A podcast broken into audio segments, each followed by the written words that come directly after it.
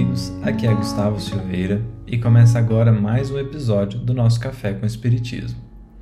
Na introdução de O Evangelho segundo o Espiritismo, logo no primeiro item intitulado Objetivo desta obra, Allan Kardec escreveu assim: Podem dividir-se em cinco partes as matérias contidas nos Evangelhos: os atos comuns à vida do Cristo, os milagres, as predições, as palavras que foram tomadas pela Igreja para o fundamento de seus dogmas e o ensino moral.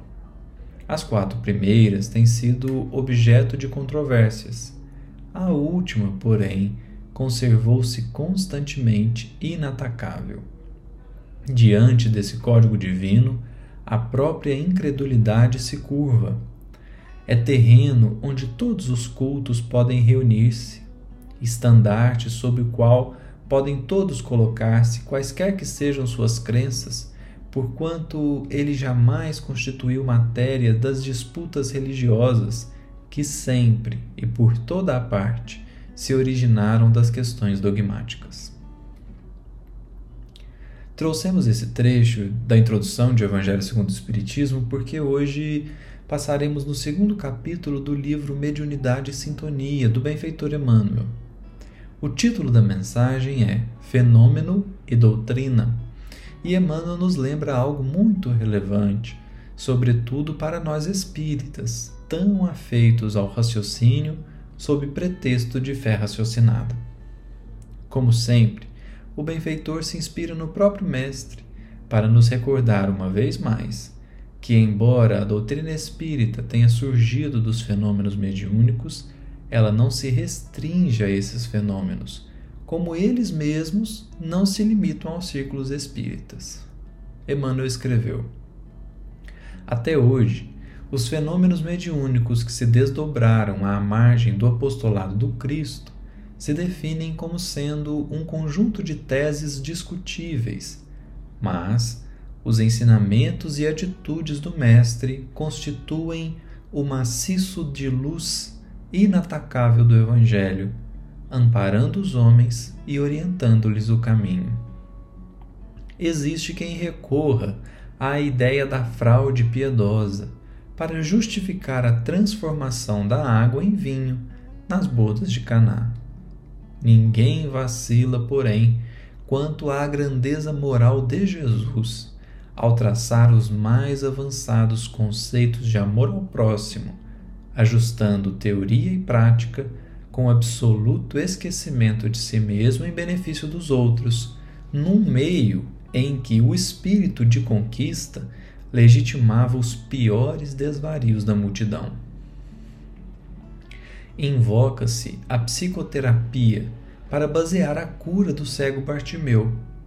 Há, todavia, consenso unânime em todos os lugares com respeito à visão superior do mensageiro divino, que dignificou a solidariedade como ninguém, proclamando que o maior no reino dos céus será sempre aquele que se fizer o servidor de todos na terra.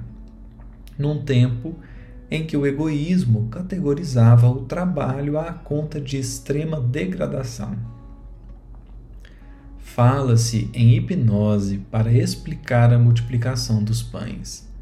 O mundo, no entanto, a uma voz, admira a coragem do eterno amigo que se consagrou aos sofredores e aos infelizes sem qualquer preocupação de posse terrestre, conquanto pudesse escalar os pináculos econômicos, numa época em que, de modo geral, até mesmo os expositores de virtude viviam de bajular as personalidades influentes e poderosas do dia questiona-se em torno do reavivamento de Lázaro.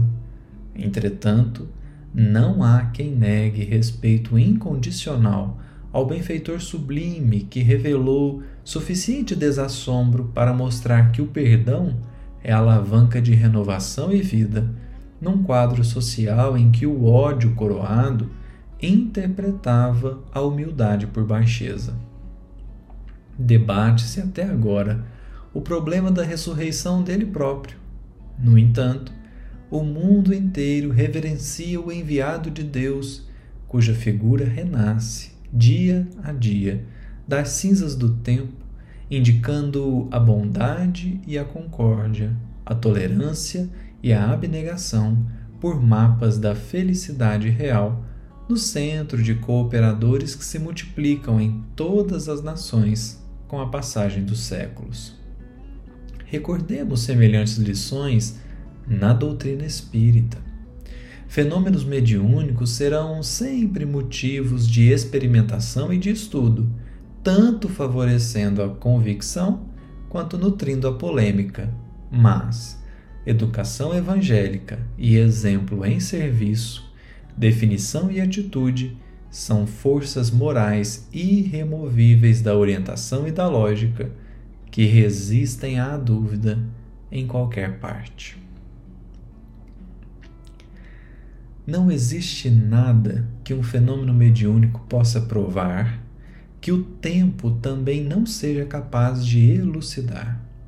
Falemos de imortalidade da alma, mediunidade, reencarnação, buscando prová-los pelos fenômenos e reflitamos no tempo que, trazendo a desencarnação, tudo revela pela experiência do espírito.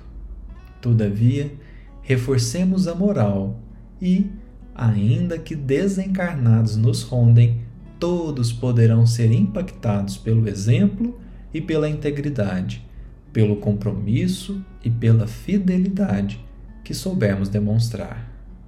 Os fenômenos, embora importantes, a tal ponto que o próprio Mestre foi artífice de muitos deles, são sempre secundários e dispensáveis, uma vez que existem os que creram sem ver, como existem os que viram e não creram. Mas a transformação moral é a única tarefa indispensável de toda criatura, sobretudo do espírita, porquanto esclarecidos que estamos acerca da continuidade da vida e da necessidade da encarnação, temos um conjunto de ferramentas extraordinário para nos auxiliar nessa difícil e demorada missão. Sigamos, portanto, adiante, convictos de que, se a ciência indaga e a filosofia conclui, somente o Evangelho, significando amor a Deus e ao próximo, pode iluminar. Um grande abraço a todos e até o próximo episódio do Café com Espiritismo.